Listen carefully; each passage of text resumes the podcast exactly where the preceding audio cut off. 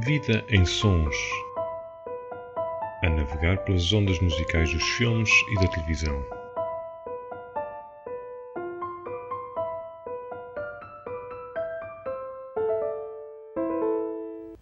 Schade, dass sie von all das nicht mitbekommt. Ja, ist vielleicht auch besser so. Alles, woran sie glaubt, hat sich in ein paar Monaten in Luft aufgelöst. Einfach so. Und dein Vater? Der war Arzt. Er ist in Westen abgehauen. Hat sich nie mehr gemeldet.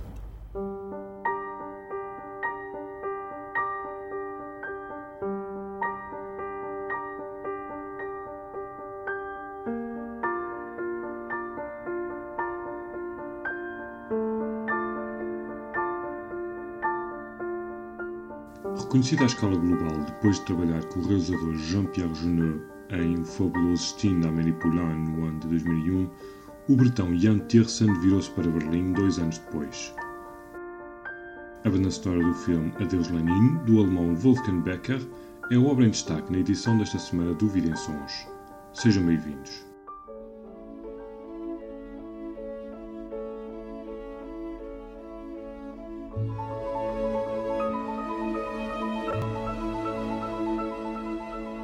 Ao contrário da Amélie, em que as músicas são rearranjos de originais da discografia anterior, Adeus Lenin foi criada totalmente de raiz num prazo apertado de três semanas, sem que isso tivesse prejudicado o resultado final.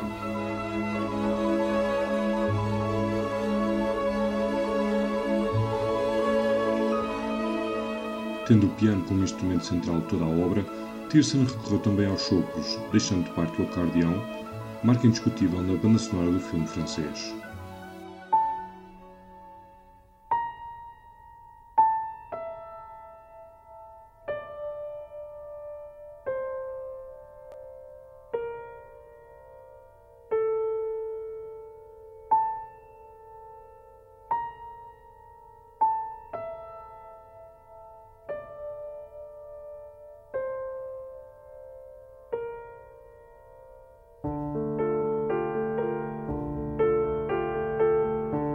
Adeus Lenin mostra-nos a história de uma vigorosa apoiante do comunismo na Alemanha de Leste que numa noite vê com os seus olhos a face negra do regime que tomou conta do seu país desde 1945.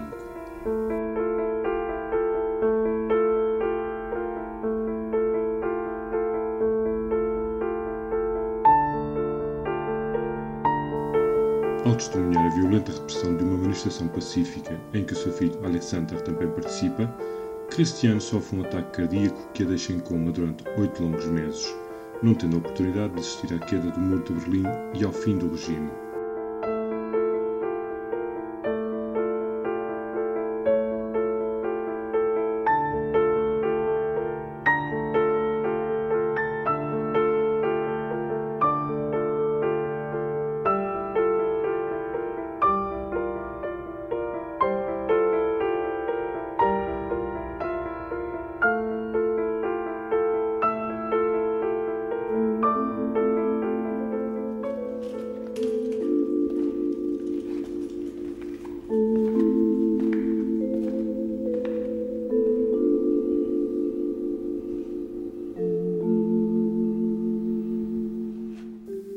Catalogado como comédia dramática, a sensação que fica é de que estamos perante um melodrama, ficando evidente a forma como Ian Tiersen nos ludibria com o seu talento, o que não deixa de ser uma surpresa bastante positiva.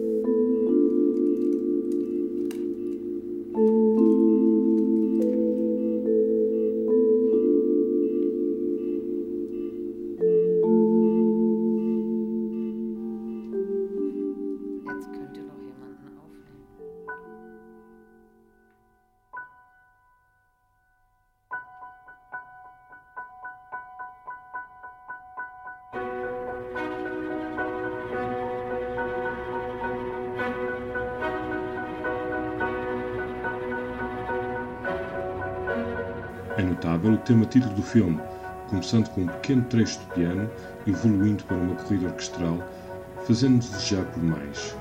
Este é o momento do filme em que Christian tem finalmente a prova de que algo de importante se passou durante os meses em que esteve inconsciente, de que muita coisa mudou.